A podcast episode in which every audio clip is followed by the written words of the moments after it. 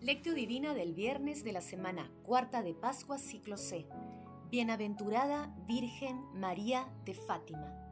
Yo soy el camino, la verdad y la vida. Nadie va al Padre sino por mí. Oración inicial. Santo Espíritu de Dios, amor del Padre y del Hijo, ilumínanos con tus dones para que podamos comprender los tesoros de la sabiduría que Jesús nos quiere revelar en este día. Otórganos la gracia para meditar los misterios de la palabra y revélanos sus más íntimos secretos. Madre Santísima, intercede ante la Santísima Trinidad por nuestra petición. Ave María Purísima, sin pecado concebida. Paso 1. Lectura. Lectura del Santo Evangelio según San Juan, capítulo 14, versículos del 1 al 6. En aquel tiempo dijo Jesús a sus discípulos, No se angustien, crean en Dios y crean también en mí. En la casa de mi Padre hay lugar para todos. Si no fuera así, les habría dicho que voy a prepararles sitios. Cuando vaya y les prepare sitio, volveré y los llevaré conmigo, para que donde esté yo, también estén ustedes. Y a donde yo voy, ya saben el camino.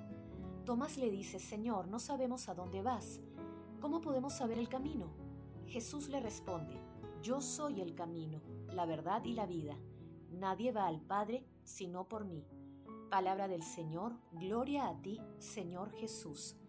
Dichosos una y mil veces los cristianos que ahora se aferran fiel y enteramente a María, como a un áncora firme.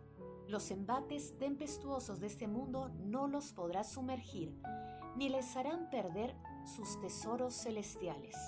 Hoy celebramos a nuestra Santísima Madre, la Bienaventurada Virgen María de Fátima en 1917, en un lugar llamado Cova de Iría, cercano a Fátima, en Portugal, la Virgen María se apareció a tres pequeños pastores, Lucía, Jacinta y Francisco.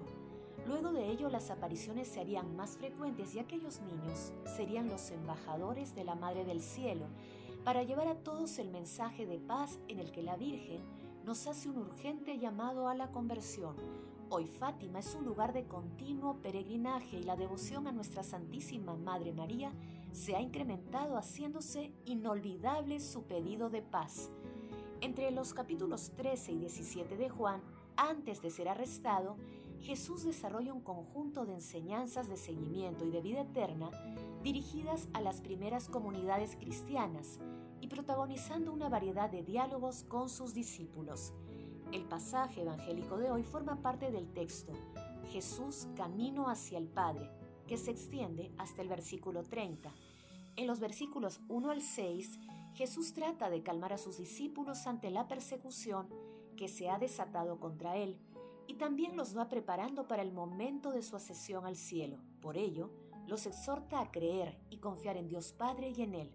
Los discípulos temerosos no comprenden las palabras de Jesús, por ello responde a Tomás con una expresión maravillosa, que es una fuente rica de confianza en Dios para toda la humanidad y toda la eternidad. Yo soy el camino, la verdad y la vida. Nadie va al Padre sino por mí. El monje trapense Thomas Merton escribió, Ninguna desesperación nuestra puede alterar la realidad de las cosas ni manchar la alegría de la danza cósmica que siempre está ahí. Convirtamos, pues, todas nuestras preocupaciones en oración y en seguimiento a nuestro Señor Jesucristo a través del servicio a los demás para que se abra paso la danza cósmica celeste. Paso 2. Meditación. Queridos hermanos, ¿cuál es el mensaje que Jesús nos transmite a través de su palabra? Hoy, 13 de mayo, día en que celebramos a nuestra Santísima Madre Virgen de Fátima, recordemos que ella es el canal a través del cual se derraman sobre la humanidad necesitada las gracias de la Santísima Trinidad.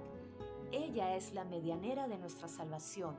Hoy, como en las bodas de Caná de Galilea, nuestra Madre María continúa con su misión con el fin de que nadie sea humillado, sino que irradie vida, alegría y el amor de Dios. El miedo es el obstáculo más grande para el crecimiento espiritual de una persona, de una comunidad. En realidad el miedo es el enemigo más cruel del amor. El miedo refuerza el egoísmo y muchos otros sentimientos negativos, bloqueando las posibilidades del servicio cristiano y debilitando la fuerza espiritual. ¿Cuántas veces nosotros también sentimos miedo, angustia y pesimismo ante la corrupción, el hambre y la miseria en la que viven tantos hermanos, ante la violencia e injusticia, ante el odio, el aborto, las ideologías que promueven la muerte y la ruina espiritual, y tantas otras situaciones inquietantes como la actual pandemia que padece la humanidad? Frente a estos escenarios Jesús nos responde, yo soy el camino, la verdad y la vida. Nadie va al Padre sino por mí. El mundo quiere llevarnos por caminos de libertinaje, pero Jesús es el camino. El mundo nos plantea ideas modernas, pero Jesús es la verdad. El mundo propone ideas de muerte disfrazadas de vida, pero Jesús es la vida, la vida eterna. Por ello el Evangelio es el lugar celeste donde podemos aprender la ciencia suprema de nuestro Señor Jesucristo la forma de imitarlo y hacer realidad sus enseñanzas por amor a Él, a Dios Padre y a Dios Espíritu Santo. Hermanos, meditando la lectura de hoy intentemos responder, ¿cuáles son las angustias que nos inmovilizan espiritualmente? ¿Es Jesús el camino, la verdad y la vida para cada uno de nosotros? ¿Valoramos el tesoro que representa el Evangelio para nuestras vidas? Que las respuestas a estas preguntas nos ayuden, con el auxilio del Espíritu Santo, a superar los miedos, fortalecer nuestra fe y vivir con alegría y paz celestial. Jesús, María y José nos aman. Paso 3. Oración. Oh Dios, Padre eterno, que hiciste a la madre de tu Hijo también Madre nuestra, concédenos que perseverando en la penitencia y en la plegaria por la salvación del mundo, podamos promover cada día con mayor eficacia el reino de Cristo. Padre eterno, autor de nuestra libertad y salvación, Escucha las súplicas de quienes te invocamos y pues nos has salvado por la sangre derramada por tu Hijo, haz que vivamos siempre por ti y en ti, gocemos al encontrar la felicidad eterna. Amado Jesús, camino, verdad y vida para la humanidad, líbranos con tu Santo Espíritu de caer en los abismos del miedo y del pesimismo. Espíritu Santo, amor del Padre y del Hijo, aumenta nuestra fe y otórganos los dones para seguir, servir, y convertirnos en amigo de nuestro Señor Jesucristo mediante el servicio a los demás. Amado Jesús, justo juez, sol de justicia, muéstrate compasivo y misericordioso con todos los difuntos de todo tiempo y lugar, y admítelos en la asamblea de tus santos. Madre Celestial, Madre del Amor Hermoso, intercede ante la Santísima Trinidad por nuestras peticiones. Paso 4. Contemplación y acción. Hermanos, contemplemos a nuestra Santísima Madre con un escrito de Ricardo de San Lorenzo. Aunque ahora es la reina en el cielo, es ella la que obtiene siempre a todos los fieles la misericordia. Ya leemos en el Evangelio que intercedió a su Hijo en favor de los hombres. Hijo, no tienen vino.